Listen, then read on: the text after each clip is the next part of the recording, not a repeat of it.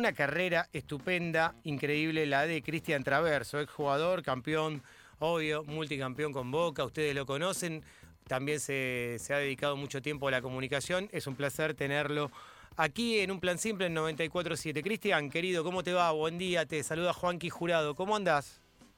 Hola Juanqui, buen día. ¿Qué bueno, haces? muchas gracias por, por la presentación. No, en obviamente- demasía, digo. No, está muy bien, hiciste una carrera tremenda, no cualquiera puede tener la suerte. Yo siempre lo digo y lo remarco, porque nos parece que todo el mundo ha salido campeón, ¿viste? Cada vez que vemos el fútbol decimos, todos salieron campeones. No, solamente el 90% de los jugadores que conocemos, eh, es- eh, el 90% de los jugadores que conocemos te juro que no salieron campeones, solo el 10. Y- Es difícil, es difícil. Es Lo que recontra pasa es que uno, bueno, eh, yo tuve la suerte también de, de justo estar en el momento, de elegir el momento y Sí. que, que le tocó, creo que la, una de las épocas más lindas de- en la historia de este club, ¿no? De Boca. Claro, Eh, pero bueno, no, no empezó la historia con nosotros. Sí. Eh, hubo una historia previa y, y de la cual uno se hincha y participó en la tribuna y por eso decía el llevar a, a- a elegir el club en, en, en una, en una situación que River ganaba todo sí. Y bueno, me tocó venir a Boca. Claro, Eh, vos me llegaste tocó, en el no, no- elegí, el 90 elegí, elegiste elegí. Boca. Vos venías de salir mejor jugador de Chile. Ah, Te habían elegido Sí. el mejor jugador de Chile porque vos jugabas en la universidad, ¿no? De Chile. Y ahí es Sí, a donde vos en te dan un premio tremendo que dice, en Traverso es el mejor jugador de Chile. Y Boca te trae, eh, creo que fue después de que River ganaba con todo con Ramón Díaz, del 97, ¿no? Sí, Exacto. sí, de hecho perdimos la semifinal con la U de Chile, eh, aquella semifinal famosa, eh, en cancha de River con un Sí. penal, una ley de ventaja en un penal. Sí. Y, y bueno, en ese momento el empresario me dijo si, si quería venir a Argentina a, a algún grande, me compró a mí, me compró- lo compró a Marcelo Salas, Sí, a él lo llevó a River y yo le dije que River no iba. Ah, claro, Entonces este, claro, claro. eh, me, me apareció Boca con una menor oferta, obviamente, y- Sí. y, Y era, la, era la menor de, la- de las ofertas Boca, así que... Y- pero elegiste pero bueno, Boca, el, corazón, el corazón decía que tenía que ir ahí por algo, así Claro. que de- después lo que voy a decir, Juan, que eh, es verdad, que no todos tienen la suerte de salir campeón, No, eh, y más en el club donde uno donde uno quiere, ¿no? No, Eh, obvio, yo obvio. creo que yo soy siempre siempre muy agradecido a todos los clubes donde estuve. Sí. Por supuesto, nunca me olvido de Argentinos porque me inicié sí. como persona, como jugador y, y me abrió las puertas para lo que hoy estamos hablando nosotros. Si no, Sí. eh, eh, pero yo siempre fui agradecido de todos lados y obviamente con Boca es especial, ¿no? También el, el agradecimiento. Déjame, ya que nombraste argentinos, hacerte una pregunta sobre el Argentinos de donde naciste vos. ¿Qué- ¿Con quiénes jugaste en ese Argentinos, en ese lugar a donde naciste, donde vos empezaste a jugar creo en el, en el pasado de los 90, pero con quién jugaste en inferiores que, que llegaron igual que vos? De mi categoría, de la 72, que hoy tenemos un grupito de WhatsApp, después de muchos años, eh, mirá, estaba Robertito Mogrovejo, Ah, claro. que Roberto Mogrovejo era a los 16, él jugaba con nosotros en séptima Sí, sí, sí. y saltó a primera, De, de- de una, me acuerdo perfectamente de, de una. caso. de Fue una. tremendo. Robert tenía 16 años, eh, creo que de los, de los jugadores más rápidos que yo he visto en mi vida, Sí, sí, sí. y, y por eso lo subieron. 16 años, sí. lo suben a él cuando estaba Nito Veiga y, y Sí. el Argentinos era todo equipo grande. No, obvio, Batista, obvio. Sí, sí, sí. eh, to- toda gente grande, eh, sí. Egoyen, eh, Nano Cáceres, Luchito Malvar, el papá de Colochini. Claro. Y Roberto, bueno, nosotros queríamos ser todos Mogrovejo, todos queríamos ser Mogrovejo, porque Todos. claro, se, se pudo. Eh, tal cual. Pero bueno, nos tocó un poquito más tarde a mí, a Damián Faciuto, Diego Germán, Leo Asensio. Sí, sí, sí. Eh, bueno, después no, no mezclaron mucho. Con, yo subía la. Eh, mirá, me acuerdo que subían muy pocos chicos por esto que te decía. Venía, venía el argentino de, de, de- de jugadores grandes, De ¿no? jugadores grandes, Pero- de jugadores consagrados, de jugadores Consagrados, pero vos- históricos, vos ¿no? tenías- Qué vestuario que debería estar ahí para, para un pibe que sube. Yo me acuerdo, Claro. los casos como el, de Roberto, tenés el del Kun Agüero, el de Tevez, el de, no sé, te puedo nombrar a Ortega, Saviola, a un montón de pibes que de repente, ¡boom!, pegaron ese salto tremendo y, y ya no los podían parar en las inferiores. No los podían parar Sí. y por eso saltan hacia primera, ¿viste? Son, son, son diferentes, esos chicos Claro. son diferentes. Igual que Pescadito Paz, Walter Uh, Paz, que qué- jugaba con qué- nosotros, qué pero era una categoría menor. Qué Y jugadorazo. también y también lo vendieron rápido a Porto. Es decir, Argentino siempre fue de, esto, ¿no? De formar y vender. Pero en, unos años nosotros veíamos, por ejemplo, a los Silvio Rudman, a los Trapazos, a los Cáceres como nuestros ídolos porque eran salidos del club y eran chicos que llevaban, a nosotros nos llevaban tres o cuatro años, pero vos los veías y decías, puta, ¿cómo juegan estos pibes? Y eran todos ya eh, productos terminados. Bueno, después nunca, nunca se dio argentino en, esa idea y creo que más allá de haber sido el descenso, porque es lógico cuando hacer mal las cosas, se reinventó y, sigue teniendo la misma característica de, juego, de club, de formación, y creo que eso es lo más valorable, ¿no? No pierde la formación. Y, como uno no... A ver, Juan, que nosotros desde los 11, 12 años estábamos en el club todo el día. Sí, claro. Totalmente. Entonces, eh, entendimos lo que era el esfuerzo, el valor a, ir a entrenar, a sacrificarse, a la disciplina, al buen juego y a la larga terminás, este, si no es jugando en argentino, jugás en otros lados también. Por eso es muy difícil, no solamente salir campeón, es muy difícil llegar a primera. Llegar a primera, es tremendo, es, tremendamente difícil. Imagínate lo que debe ser para, para un jugador tener eh, la categoría y la suerte que tuvo Cristian Traverso de estar. Vos llegaste en el 97, ¿cuándo te fuiste Boca? ¿2005? Yo me fui en 2002, por, en realidad me fueron, claro, me fueron dos años. Te fueron dos años, y, después volviste, en otra etapa. Y después volví, sí, sí, después volví. Pero si hubiese sido por mí, yo no me hubiese ido, pero bueno, a veces alguien tiene que pagar los platos rotos, ¿no? Y, vos estás en una posición que siempre sos frontal. Si hay que discutir sobre algo que no te gusta, sos de decirlo, te escuchamos muchas veces en los medios. ¿Qué tenés? ¿Una tercera posición eh, en lo que es eh, lo, que es el enfrentamiento permanente que existen en clubes como Boca, como en River, que trascienden. Los, enfrentamientos en esos lugares trascienden las posiciones políticas, las posiciones eh, diferentes a, los proyectos. Trasciende. Vos tenés una posición bastante crítica siempre, ¿no? Y no, no, no. Me, da esa sensación. Sí, no, yo no tengo una posición de, de, oficialismo o, de oposición. Claro, por eso decía una tercera posición. Mi opinión mi opinión, claro, mi opinión es este, simplemente mi punto de vista, mm. eh, más allá de que quién esté en el cargo, a mí no me interesa los cargos, a mí me interesa el club, me interesa preocuparme, yo hablo mucho con, con, los socios, hay, hay, mucha gente del barrio, de la boca, mm. eh, que bueno, en este tipo de en, este, en esta situación que, que vivimos, se encontró justo con que el club estaba cerrado por este cambio de elecciones y como vienen nuevas autoridades hay que echar a todos y esas cosas a mí no me gustan, ¿sí? porque eh, la gente que es funcional al club y que trabaja bien, porque haya estado con otra dirigencia, eh, no tiene sentido echarla. Pero bueno, cada quien va tomando sus decisiones. Pero yo sí soy soy crítico en... hay, hay que ser crítico, porque si no es, muy fácil el sí.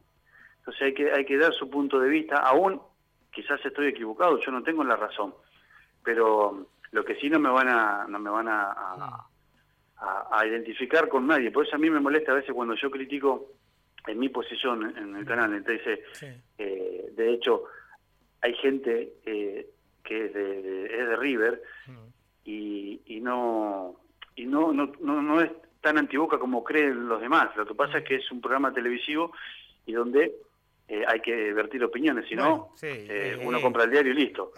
ahora, ahora a mí, cuando yo digo algunas cosas que a los actuales les molesta, porque hoy mi situación no es fácil opinar. ¿Por qué? Porque hay un ídolo en el club que, maneja el club y si vos decís algo te tira la gente en contra. Y a mí la verdad no me interesa.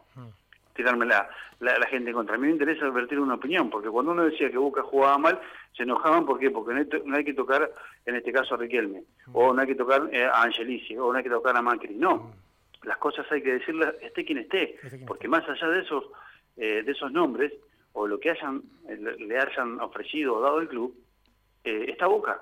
Entonces, esa es mi posición, esa es mi tercera línea. Así que a mí me duele cuando algunos dicen, no, este gordo porque son así despectivos, ¿no? Este gordo habla porque le pagan Angelici. A mí no me pagan Angelici, yo no tengo relación con Angelici. ¿sí? Eh, a mí no me pagan Angelici, ni me paga alguien para decir bien o mal las cosas, nadie. Es decir, mm. me contrató el canal para hablar lo que yo quiera. Mm. En eso eh, creo que se ha creado una grieta muy grande en el club, mm. muy grande, y creo que de a poco se tiene que ir sellando porque no es bueno. No es bueno que los ídolos estén separados, por más que Tevez tenga la bandera de Angelici. ¿sí? Eh, no es Tevez o Riquelme, es lindo Tevez y Riquelme. ¿Por qué? Porque tenemos dos tipos, uno que fue el que más alegría le dio a la gente de Boca, y el otro, Carlitos, es el segundo eh, en cantidad, eh, hablando de campeón, el segundo más campeón después de Messi. De, la historia, sí, tremendo, es tremendo. Entonces, eh, es una pena lo, que está sucediendo con mucha gente con mucha gente que no quiere apartarse de la política. bueno, ahí está un tema que nosotros ayer decíamos que hay que tratar, que en esta reconstrucción del país, en donde venimos con, con seis años de una recesión tremenda, que sumado los últimos dos de la pandemia y demás, que la pandemia nos liquida, nos liquida y tenemos que reconstruir socialmente todo nuestro país, porque tenemos a, eh, a una cantidad de porcentaje de la población por abajo de la línea de pobreza que es tremendo. Acá hay que salir a la calle, tenemos que poner el hombro todos y y tratar de ver de qué manera reconstruimos este país de la mejor manera, sin antinomias, sin antinomias y que tienen que parar en la política de, de destruir a la gente y sobre todo en los medios. Algunos medios están haciendo un trabajo horrible con las personas, en donde han separado familias, amigos. Hoy es el momento de agarrar y decir, estamos acá, tenemos que hacer esto, tenemos que poner el hombro entre Sí, pero no somos un pueblo así, ¿eh? No, somos un pueblo como... Imagínate si, no pasa, si no pasa ante la pobreza y la situación desesperante de la gente, de los niños que se mueren de hambre, eh, y cómo, no, va, cómo va a pasar en el fútbol, si están haciendo... Los mismos políticos están metidos en el fútbol. Es el, es el ejemplo que vos das, es el ejemplo de lo que nosotros vivimos como sociedad. Claro. Pero somos una sociedad sumisa, ¿por qué? Porque permitimos ciertas cosas hasta hasta en, los episodios que, te roban, decir, y bueno, me robaron y no me pegaron, o no, o no me pegaron un tiro. No, flaco, no es así. Lo primero que No es así.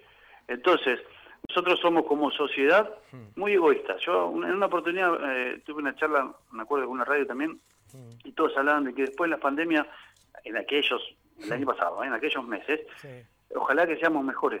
No vamos a ser mejores. ¿Qué vamos a ser mejores? Porque la miseria, es un egoísmo tremendo, una miseria, vemos todos los días en televisión los la miseria La miseria humana desde la dirigencia hacia, hacia una sociedad que no tiene recursos para poder salir adelante en un país que tenés todo, que tenés todos los recursos, bueno, eso trasladarlo al fútbol. Y como vos decís, hubo problemas de familia, de amigos, eh, ¿cuántas amistades han roto por el tema de, si sos de, de un lado o sos del otro? Creo que que a partir de eso eh, nosotros, yo, yo me siento en una sociedad sumisa, no somos como los chilenos, por ejemplo, los chilenos, le, eh, eh acordate antes de la pandemia, mm. Chile se vio una revuelta por, por un tema de, repartición de, ingresos. Se suspendió la Copa Libertadores cuando eh, nos decían que estaba todo bien en Chile y Chile se estaba prendiendo fuego. Fue tremendo las violaciones a los derechos humanos, le disparaban a la gente en la cara. Lo que hemos vivido, se suspendió River Flamengo, ¿te acordás que tuvimos que ir a Perú? Sí, sí, sí, sí. sí, Flamengo Bueno, eso trasladarlo al fútbol hoy, trasladarlo al fútbol y en un club eh, politizado como Boca no va a ser la excepción. Por eso creo que eh, hasta que eso, eso, es, esa línea tan finita, tan delgada, eh, no se vuelva a, recomponer, a que la gente entienda de que mm. lo primero es Boca y, que lo demás eh, es todo político o negocios de algunos o conveniencias de otros, vamos a estar en esta, en esta de no poder decir nada porque caes de un lado del otro lado de la moneda. Yo te digo, yo soy de, la tercera línea, como la tercera posición. Volvió a la tercera posición a la política argentina y, al fútbol. Está muy bien. Eh, Cristian, es un placer hablar con vos. ¿Cómo lo ves para hoy en esta clasificación que, se están jugando los equipos? Sabés que es un placer enorme hablar con vos. Siempre va de frente. Me gusta eso. Bueno, hace, un ratito hablé con, con, con, un, con un amigo que participa en, en, uno de los cuerpos técnicos que está supuestamente eh, en esto creado por algunos periodistas, este, supuestamente en la picota, si el que pierde se va. Y, el otro día yo le decía en el programa que tenemos que empezar a respetar un poco los contratos y aquellos dirigentes que, contraten mal porque eh, vos tenés que hacer un análisis para contratar a un entrenador. Ahora, cuando se hace una mala campaña que te ganen todos los partidos 14 a 0, bueno, tenés que echar al entrenador, pero también te tenés que ir vos como dirigente por haber avalado eso. Ahora bien, soy de los que eh, creen que, que, se necesita tiempo para trabajar. En diferentes lugares no todo es lo mismo y necesitan tiempo. Y creo que hoy se juegan en muchas cosas algunos entrenadores que no debería ser así, debería ser solamente un resultado y saber de que si en el caso de, Racing San Lorenzo, uno de los dos queda afuera, mm. los entrenadores tienen que continuar. Lo que pasa es que a veces vienen fogoneados por los propios dirigentes para, para mostrar chapa, ¿no? Para decir yo eh, traje a este, pero voy a echar a este y yo te tengo a vos, pero no, no me servís. Y, la imposición a mí no me gusta. Entonces, llevado todo esto y, y, y, arrancás desde raíz por ahí, decís, ¿es todo resultado? Mm. Entonces, ¿cómo, cómo vamos a darle a lo que hablamos al inicio de la charla, la formación a los chicos, el tiempo. Yo ayer veía que eh, criticaban mucho a los chicos de Boca o algunos jugadores. Eh, no es fácil, no es fácil. Entonces, eh, los entrenadores tienen que tener su tiempo de trabajo. Algunos necesitan más, otros menos. Pero sin duda que hoy se volvió atractiva esta última fecha en un torneo que Eh, emparchado, ¿no? pero bueno, es lo que hay. El torneo Es lo que hay, diría un filósofo. Olvídate, es lo que hay y es el torneo del contagio. Es normal, de, lo mismo que sucede en, la sociedad argentina está pasando. Estamos jugando al fútbol porque es una decisión, nada más que por eso, pero eh, todos los planteles con contagios, todos los equipos con contagios, es muy difícil para todos. Estamos jugando sí, pero, es muy, pero ¿sabés qué, ¿sabés qué pasa? que a mí me a mí me cansan que me den las cifras, sí. Cuando no hiciste nada para evitar esto. Claro, obviamente, no, no, no. Se pudo haber evitado. se, pudo, se pudo haber evitado. Se pudo haber evitado. y, esto de, emparchar los torneos a mí no me gusta, porque Brasil hmm. sigue con su mismo formato y tiene muchos más problemas que, que nosotros o los mismos tremendo, con está el COVID. está en la, en la crisis sanitaria más grave de su historia, Brasil. Es, es sí, pero todo el mundo Juanqui, todo el mundo en Europa jugaron las ligas como, como, como se, estaban programadas, no hicieron un torneo emparchado como hicimos nosotros.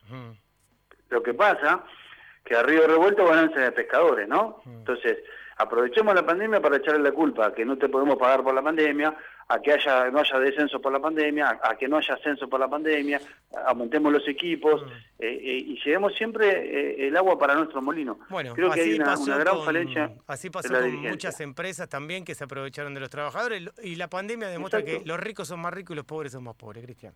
Entonces, entonces ¿en qué quedamos? ¿Somos mejores o somos peores con la pandemia? Estamos de acuerdo que somos peores. Ni hablar. Ah, Amigo, te mando un gran abrazo, eh, que tengas un buen domingo. Un abrazo, Juanqui, que, termine bien el domingo. Y que disfrutes del fútbol hoy, eh. eh cuídate mucho. Bueno, muchas gracias. Un saludo a tu familia, que estén muy bien. Eh. Era Cristian Traverso, multicampeón con Boca.